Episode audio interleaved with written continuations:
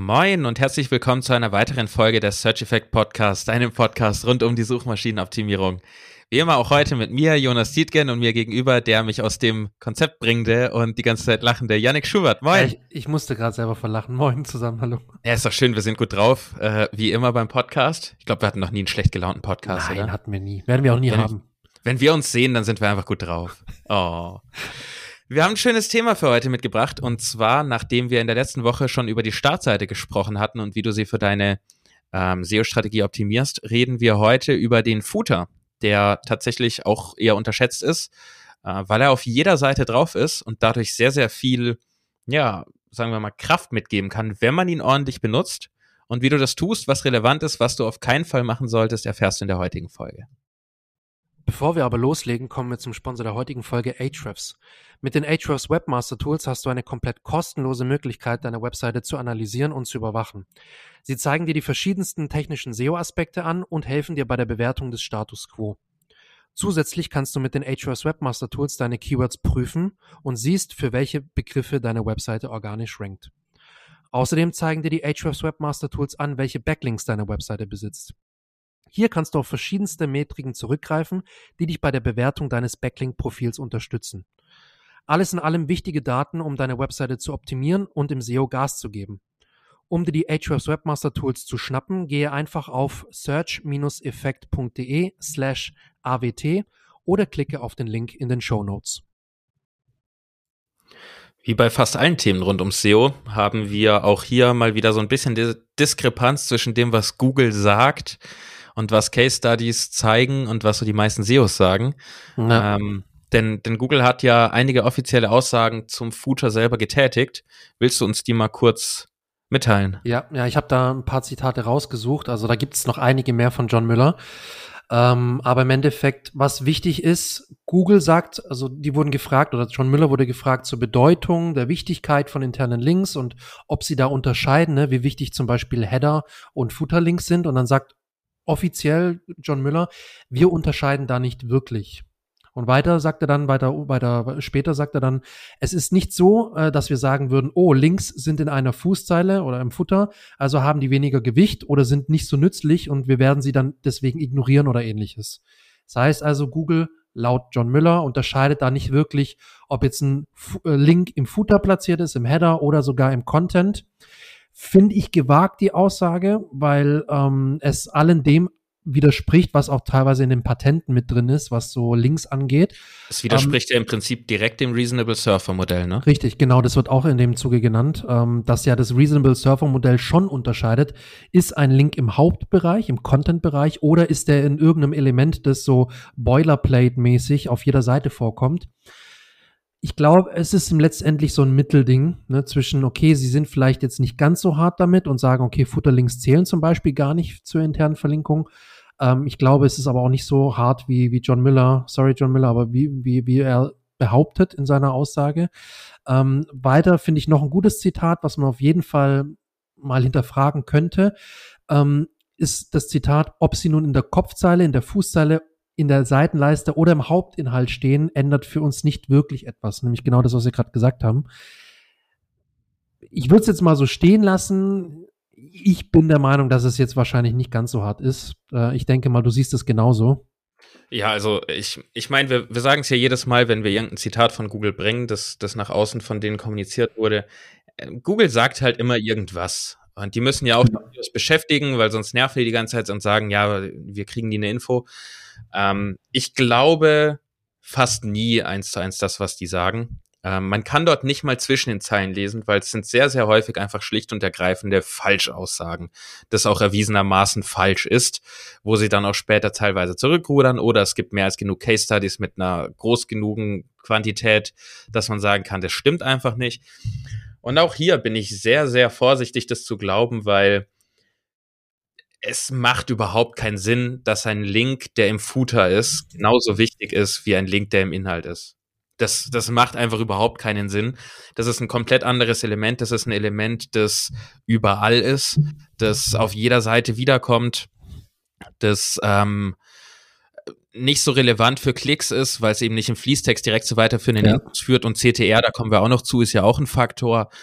Und wie wir jetzt gerade mitgekriegt haben, äh, letzte Woche bei dem, bei dem schönen Spaß, der da in Amerika los ist, wo Google vor Gericht ist, wir müssen es sagen, ähm, kam jetzt raus von einem, das war ein hochrangiger Google-Mitarbeiter, wenn ich es richtig im Kopf habe, dass er dort halt unter Eid natürlich die Wahrheit sagen musste. Und dass er dort gesagt hat, dass sie instruiert wurden, bei Google gewisse Dinge nicht nach außen zu kommunizieren. Das ist an sich erstmal normal, das ist bei jeder Firma so. Aber dass es da unter anderem um solche, sag ich mal, nicht, eigentlich nicht geheimen Dinge geht, wie zum Beispiel, dass die Klickrate in den Google-Ergebnissen mit ein Ranking-Faktor ist. Auch hier, wie immer, nicht überbewerten, das ist ein Ranking-Faktor ja, von ja. vielen. Wir müssen viele Sachen machen, ist ja immer die gleiche Leier.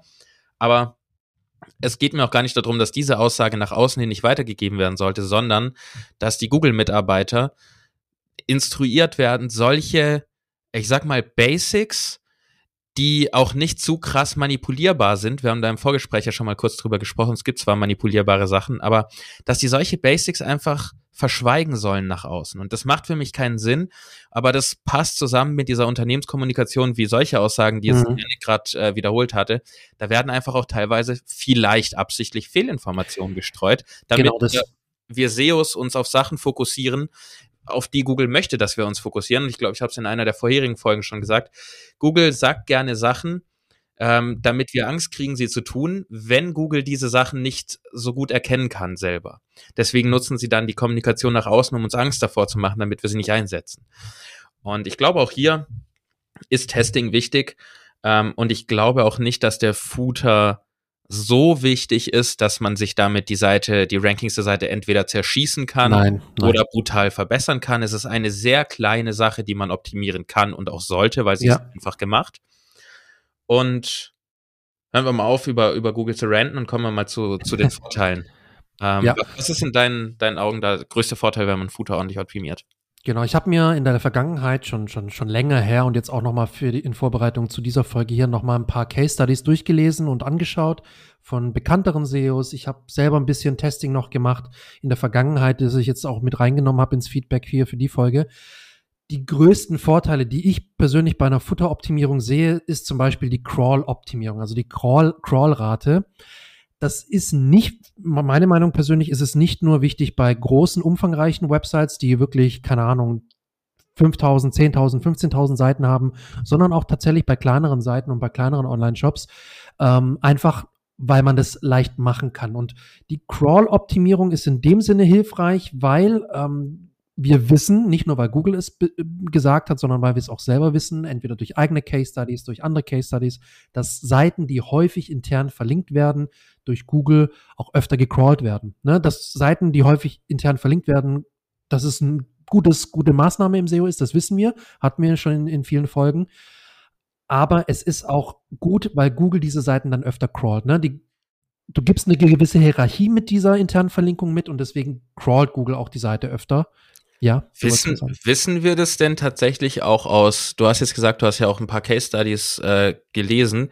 Wissen wir das aus der Praxis, dass das wirklich ein Vorteil ist? Weil wenn ich mir jetzt überlege, spontan, wie zum Beispiel sehr große Seiten aufgebaut sind, wie, wie in Amazon zum Beispiel, die verlinken ja auch keinerlei Kategorieseiten oder ähnliches, sondern nur Hilfeseiten, ja. also für den Nutzer wichtige und nützliche Seiten.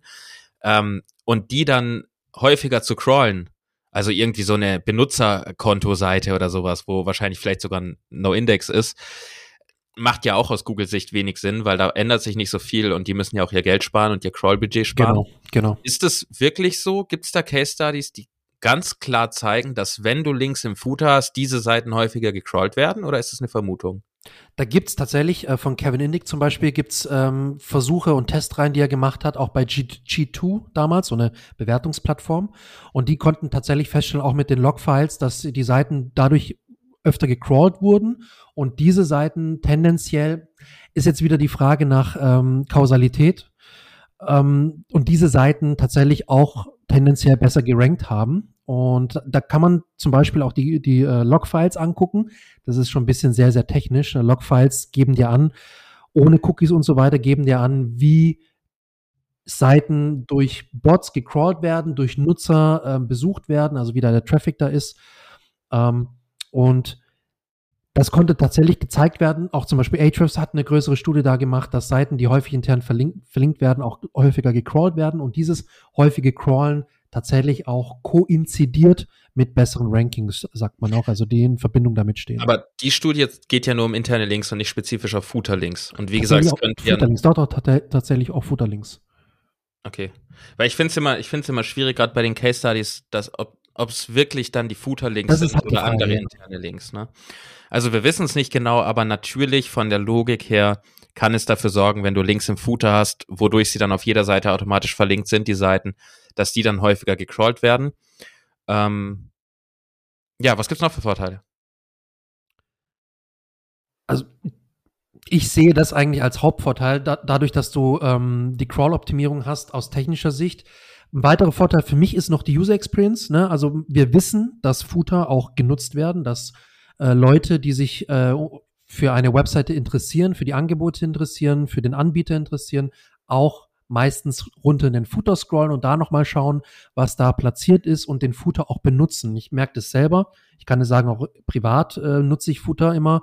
Wenn ich mir irgendwas kaufen will oder in irgendeinen neuen Anbieter mal mir die Website anschaue, dann scrolle ich eigentlich normalerweise immer an den Footer und schaue, was die da nochmal platziert haben.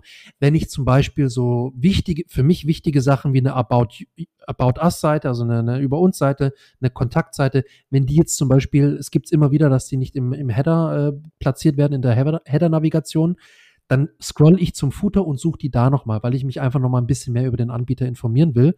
Und deswegen sind solche äh, gut optimierten Footer für mich mittlerweile auch ein, nicht, ich würde jetzt nicht sagen Best Practice, aber eine gute Möglichkeit, um auch nochmal für eine, für eine bessere UX zu sorgen auf der Webseite. Ich weiß nicht, wie genau. siehst du das? Ja, da kommt auf jeden Fall, ähm, wie immer eigentlich beim SEO, SEO und UX zusammen. Äh, es ist nicht nur das eine oder das andere, worauf man optimieren sollte, es hängt immer zusammen. Und es gibt da auch noch was, was wir beachten müssen, wenn wir Links einbauen im Footer, nämlich, wer sich noch erinnert, äh, like wer es noch kennt, das Google Penguin Update war es, glaube ich, das zweite mhm, Penguin. Update, das war jetzt vor zehn Jahren oder so. Äh, da ging es um ja. die Qualität von Links, von internen Links und da wurde im Prinzip abgestraft, damals war es ein Riesending tatsächlich, ähm, wenn Link, ja, ich sag mal Link-Spam intern auch betrieben wurde. Und da waren auch viele Footer von betroffen. Also Seiten mit Footern, die einfach dort alle Links nochmal reingespammt haben, weil die dann ja anscheinend ja, besser ranken, ja. was sie bis dahin auch tatsächlich getan haben. Aber wie gesagt, das war vor zehn Jahren. Das ist schon lange nicht mehr so. Deswegen müssen wir aufpassen, dass wir Links in den Footer packen, die für den Nutzer relevant sind und nicht nur die für Seiten, die wir unbedingt ranken wollen. Manchmal ist es natürlich beides. Es ist eine Seite, die wollen wir ranken und sie ist für den Nutzer relevant. Aber in allererster Linie, was in den Footer rein sollte, sind die Seiten, die du eigentlich gerne ins Hauptmenü packen würdest, aber dein Hauptmenü war voll. Würde ich jetzt einfach mal so ganz praktisch so sagen. Wie zum Beispiel, ja. wie Janik das sagt, so eine Über mich-Seite, Impressum Datenschutz kennen wir sowieso aus dem Footer. Ähm, die sind dann auch aus SEO-Sicht nicht relevant, aber aus User-Experience-Sicht. Äh, vielleicht nochmal eine Kontaktseite, die da unten ist. Äh, nicht nur über mich oder übers Business, sondern beides. Ähm, solche Dinge sind da auf jeden Fall sehr, sehr wichtig.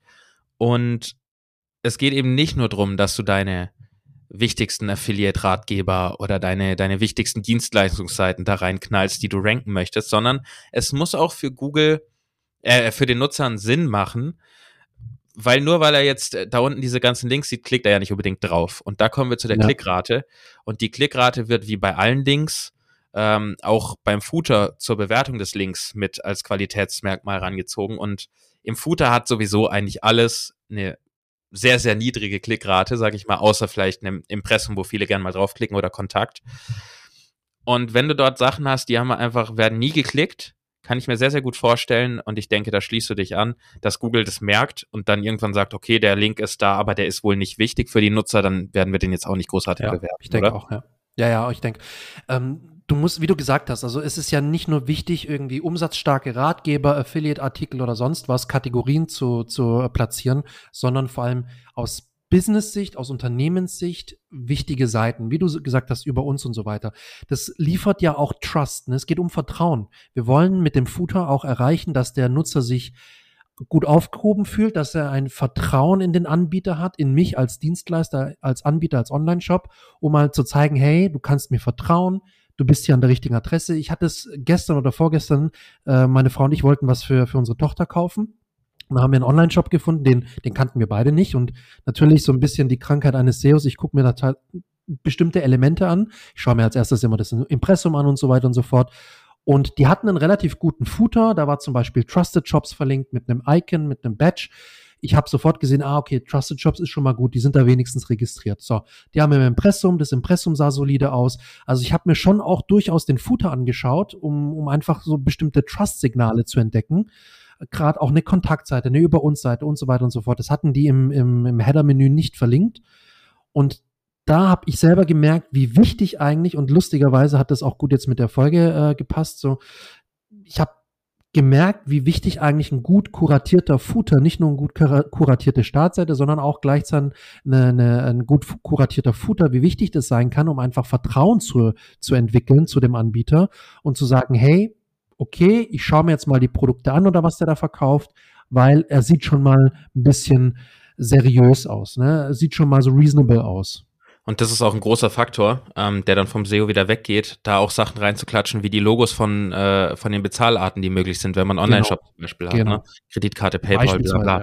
Ja. Ähm, oder auch äh, Partner mit reinpacken. Ich habe jetzt gerade mal Zalando aufgerufen zum Beispiel, die haben da auch ihre Versandpartner mit drin, Hermes, GLS, mhm. DHL Express und sowas. Ähm, zusätzliche Infos äh, bei einem Shop, die da rein sollten, sind natürlich auf jeden Fall sowas wie eine Widerrufserklärung, Liefergebühren, ähm, Rückgabebedingungen, wie, was weiß ich, AGB, alles, was irgendwie mit reingehört in so einen Shop, ja. diese ganzen Infoseiten, die für Nutzer relevant sind, die gehören in Footer, nicht nur aus, da geht es eigentlich gar nicht so sehr aus SEO-Sicht, sondern es geht darum, dass der Nutzer gewohnt ist, dass sie dort sind. Und auch wenn man nicht immer alles gleich machen sollte wie alle anderen, sind das Elemente, die sollte man gleich machen. Ja, Weil, auf jeden Fall. Wie du, lieber Hörer, sicherlich auch vorgehen würdest, wo suchst du, wenn du das Impressum suchst? Du guckst nicht im Hauptmenü. Du guckst nicht in das Sidebar. Du scrollst ganz nach unten. Und manche Dinge sind einfach gewohnt und die sollte man dann auch erfüllen. Ähm, was wir, was wir auch nicht vergessen dürfen, ist die Anzahl der Links.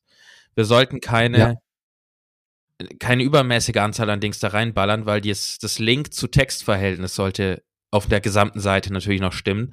Und wenn du dort unten jetzt wirklich all deine Kategorien plus deine wichtigsten Ratgeber plus deine Dienstleistung reinpackst und du hast plötzlich 300 Links im Footer, würde ich sagen, bei den meisten Seiten ist das wahrscheinlich äh, zu viel und würde dafür sorgen, dass einfach das Linkverhältnis nicht passt. Was ja. genau da die, die Ratio ist, kann dir keiner sagen. Teste es. Und auch hier generell beim Footer, es gibt nicht den einen richtigen. Ähm, wenn, wenn wir mal gucken, ich habe mir mal schnell hier Zalando aufgemacht und Nike. Ähm, wenn ich auf, auf die zwei Footer gucke, dann sind das beides klassische E-Commerce-Footer, wo Hilfe- und Kontaktseiten drin sind, wie, wie kann man zahlen, Reklamationen, also Sachen. Mhm. Aber es sind keine Kategorieseiten drin, keine Produktseiten. Also sagen wir es mal so, da ist kein großartiges SEO in erster Linie gemacht, beziehungsweise wahrscheinlich ist es Absicht. Ähm, auf anderen Seiten, wie zum Beispiel bei About You, sind Produktkategorien verlinkt. Ja. Ihr ja auch unseren, unseren lieben Gast da, äh, den, den, den SEO-Chef von SEO-Chef. Stefan, Vor Stefan Vorwerk, Head of SEO, ja. Genau, Head of SEO, so, so heißt richtig. Ähm, der SEO-Chef. SEO-Chef SEO von About You. Ähm, was bist du? Äh, ich bin SEO-Chef. Und da sieht man eben, man kann unterschiedlich vorgehen und das funktionieren verschiedene Sachen. Deshalb teste das natürlich auch immer bei dir. Ja. Ein, ein, ein gutes Beispiel, wenn wir gerade schon dabei sind, weil du jetzt auch Zalando und so angesprochen hattest, Bräuninger, ne, gut, weitere Fashion-Brand, jetzt wollen wir nicht zu sehr auf Fashion gehen, aber man muss sagen, die legen in den letzten Jahren ein brutalstes Wachstum hin, was die Sichtbarkeit in den Traffic über SEO angeht und machen extrem viel richtig, haben da auch richtig viel Ressourcen investiert in das Thema SEO und die haben zum Beispiel eine eine Art von Footer, die noch nicht so krass verbreitet ist, die so ein bisschen aus, aus äh, ich glaube, USA so ein bisschen rüberschwappt, nämlich so einen doppelten Footer. Ne? Die haben zum Beispiel sowas wie Servicebereich im Footer, Hilfe, Kontakt, Bewertungen, Service über Bräuninger, also ein bisschen so die Trust-Signale mit Zahlungsarten, mit welchen Dienstleister die versenden, Social Icons, also die ganzen Social-Kanäle und so weiter, haben das sehr gut gemacht. Äh, Vorteile, die USPs, nochmal kurz zusammengefasst und Sie haben auch über den ganzen Trust-Sachen nochmal Kategorien, die wichtigsten Kategorien, Markenwelten, ne, die haben viele Marken, klar, als Bräuninger hast du bestimmte Marken und haben da auch nochmal äh, Marken verlinkt. Ich weiß jetzt nicht genau die Logik dahinter, wäre vielleicht mal ein Thema für, für, für einen Podcast, wenn wir da mal einladen, jemand von, von Bräuninger. Aber das ist zum Beispiel so, die haben auch Markenwelten nochmal verlinkt und Kategorien. Jetzt kann man sagen, der ist sehr, sehr umfangreich. Ich muss sogar auf dem Desktop scrollen, dass ich den Footer in, in Gänze dann sehen kann. Also das ist ein sehr, sehr umfangreicher Footer mit mehreren Elementen. Ich würde sogar sagen, der hat eigentlich vier verschiedene Bereiche, wenn ich mir das nochmal angucke. Ganz, ganz unten hat er dann nochmal sowas wie Impressum Datenschutz und so. Also es sind vier verschiedene Sektionen im Footer ist sehr umfangreich, aber die haben sich natürlich auch was dabei gedacht, weil sie sehr, sehr stark im SEO wachsen mit dem Kanal SEO. Von daher, solche Futter gibt's auch. Ne? Also sehr, sehr umfangreich mit sehr vielen äh, Bereichen und Elementen. Funktioniert aber trotzdem anscheinend. Viele Wege führen zum Ziel. Man muss ausprobieren, ja. äh, was, was passt. Es kommt natürlich auch immer darauf an, in welcher Nische man ist, wie groß die eigene Website ja, ist. Auf jeden Fall. Bei sowas wie Bräuninger mit, mit Zehntausenden an Seiten äh, da, da sind so ein paar Links im Footer, ein paar mehr Links wahrscheinlich auch einfacher zu vergeben als bei einer Seite, die jetzt 20 Seiten hat auf der Website und alle 20 sind auch noch im Footer und im Hauptmenü. Das wäre natürlich eine ganz andere Geschichte. Auch die Art der Website, ne? Bist du ein Online-Shop, bist du Content-lastig, genau. bist du ein reiner Dienstleister, regional oder so? Na, da musst du jetzt nicht den Footer krass optimieren. Ähm, es kommt immer drauf an, auch wie die eigenen Ansprüche und die Ressourcen sind. Ein wichtiges Thema will ich auf jeden Fall noch ansprechen, nämlich die externen Links im Footer. Äh, da hat Google nämlich auch irgendwann, ich weiß nicht wer und wann genau, ähm, aber ich meine es im Kopf zu haben, dass Google selber irgendwann mal gesagt hat, externe Links mögen sie nicht so gerne im Footer. Ja. Und wenn man sie setzt, sollte man sie auch mit No-Follow setzen.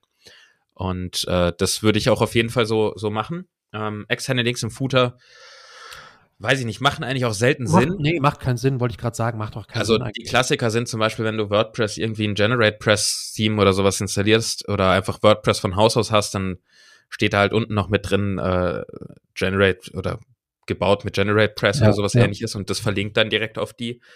Wenn du sowas mal hast, ist das natürlich nicht wild, ne? Das ist immer hier, äh, setze es in Verhältnis. Das macht nichts, wenn du mal so einen Link hast.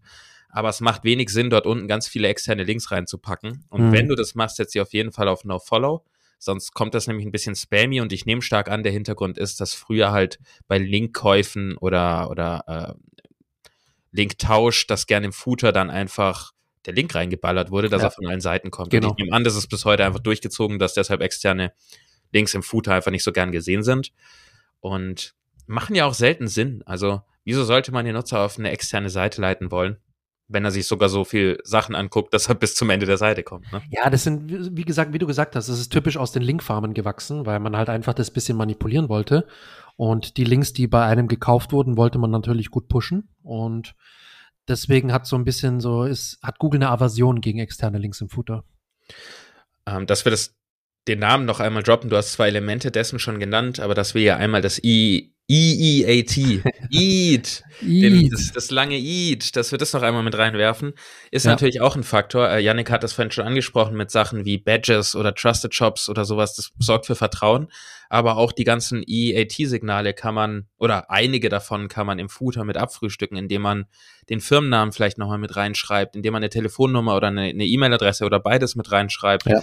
Ähm, indem man die Verlinkung zu Social-Kanälen hat, wo dann sage ich mal, verifiziert werden kann, dass da echt eine Firma oder echt ein Mensch dahinter steht. Richtig. Und diese Sachen darf man auch nicht vergessen, vor allen Dingen in der heutigen Zeit. Auch wenn es auch da wie bei allem im SEO sehr, sehr viele Beispiele gibt, wie man auch ohne ein einziges EEAT-Signal gut ranken kann. Ja. Aber es heißt nicht, dass man gegen den Strom schwimmen muss in dem Fall. Ich würde sehr, sehr darauf äh, pochen, dass du das ernst nimmst und die Signale, die du mit diesen vier verschiedenen ja, wie nennt sich das denn? Metriken? Ja. Das sind vier verschiedenen Themengebieten, genau. die Google mit EAT abdeckt, dass du die auch mit abdeckst, weil ich glaube, gerade in Zeiten der kommenden KI, SGE, äh, ChatGPT-Welt, es wird relevanter, dass Google checkt, ob es ein echtes Unternehmen ist oder ob das einfach nur so eine KI hochgezogene Seite ist. Und es schadet ja auch nicht, unten einfach noch eine Telefonnummer und eine E-Mail-Adresse reinzuknallen, oder? Nee, und ich finde auch zum Beispiel sowas wichtig wie LinkedIn oder YouTube. Wenn du schon auf LinkedIn ja. aktiv bist und da gerne gesehen werden willst oder gesehen wirst und auch auf YouTube einen guten Channel hast, der, der gepusht werden soll, warum verlinkst du das nicht im Footer? Also, wie gesagt, brauchst halt dann sowas dafür, natürlich. Äh, wenn du da einen Wert drauf legen möchtest, dann würde ich das auf jeden Fall unten reinpacken. Social-Kanäle sind super wichtig mittlerweile und es gibt immer wieder Aussagen, die auch äh, beweisen können, teilweise mit Studien, dass äh, Social Signals schon auch ein Stück weit SEO beeinflussen können, einfach im, im Sinne der Markenwahrnehmung. Je besser deine Marke wahrgenommen wirst, beziehungsweise je besser du als Marke wahrgenommen wirst, desto besser ist das natürlich auch für deine SEO-Bemühungen. Und deswegen pack alles, was so Social Proof liefert und Trust äh, vermitteln kann, pack das in den Footer rein. Schadet nicht. Und auch einfach Traffic, also alles bringt im SEO irgendwie was. Ne? Man findet für alles ja. immer Beispiele. Auch allein Traffic auf der Seite kann dafür sorgen, dass die Seite besser rankt. Nur weil du irgendwie über Facebook was gepostet hast und es haben plötzlich 200 Leute drauf geklickt. Das habe ich bei genau. meiner neuesten Seite letztens ja gemerkt. Wir hatten ja mal drüber geredet, ähm, offline, nicht im Podcast, dass ich einfach was in der Facebook-Gruppe gepostet habe. Ein Ratgeber, der wurde dann plötzlich 200 Mal aufgerufen an einen Tag, was bei einer Seite, die zwei Wochen alt ist, natürlich viel Traffic war. Ja. Und ja. drei Tage später für drei, vier Tage hat die Seite komplett deutlich besser gerankt, mehr Impressions gekriegt und danach ist es wieder gedroppt. Also, du hörst es immer mehr raus. SEO ist an sich in den Basics sehr einfach, aber es spielen trotzdem sehr, sehr viele Sachen mit rein. Wir ja, haben ja sogar Beweise dafür, dass PPC hilft, äh, bessere Rankings zu bekommen. Nicht, weil ja, du dann zahlst, ja. sondern weil du einfach Traffic auf die Seite bekommst und Nutzersignale. Ähm, also du bezahlst nicht Google dafür, dass du organisch besser rankst, nur dass es nicht falsch verstanden wird hier. Aber dadurch, dass du Traffic und Nutzersignale hast, hast du so passive Ranking-Vorteile äh, möglicherweise. Ähm, haben wir noch was zum Footer?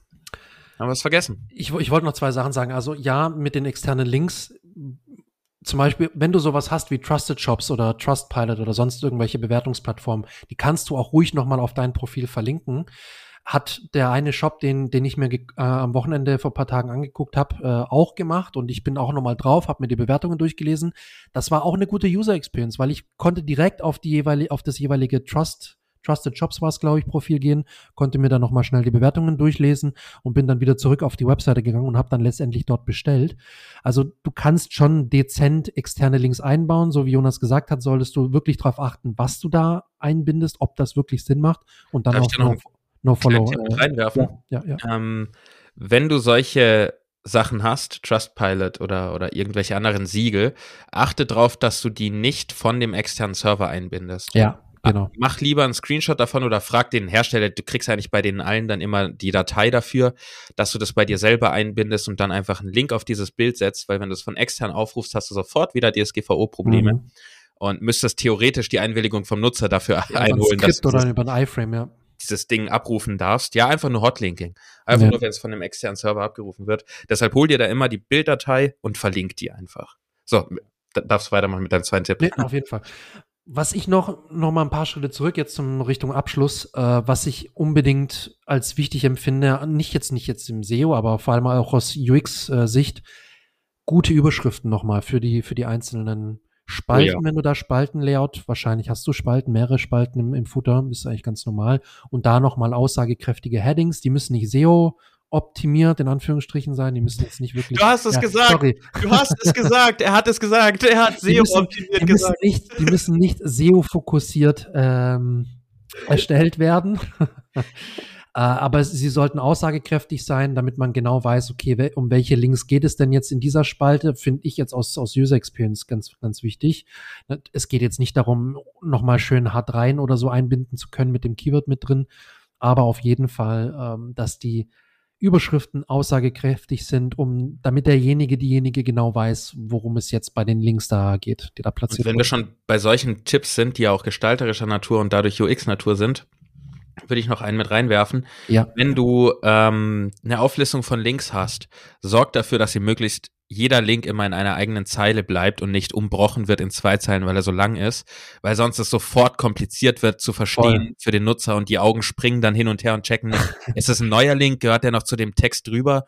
Ähm, und sonst musst du riesige Zeilenhöhen machen, damit es auseinandergehalten werden kann. Ja, ja. Achte einfach drauf, schön kurz zu halten und selbst wenn du irgendwie wichtige Ratgeber von dir verlinken möchtest, dass du dann vielleicht den, den Titel kürzt, wenn er sehr lang ist. Statt wie du WordPress installieren kannst, kannst du vielleicht auch einfach hinschreiben, WordPress installieren. Und der Nutzer weiß immer noch, worum es geht, aber es ist deutlich kürzer. Und du hast noch einen direkten Keyword-Match äh, bei einem internen Link. Schadet so gesehen auch nicht.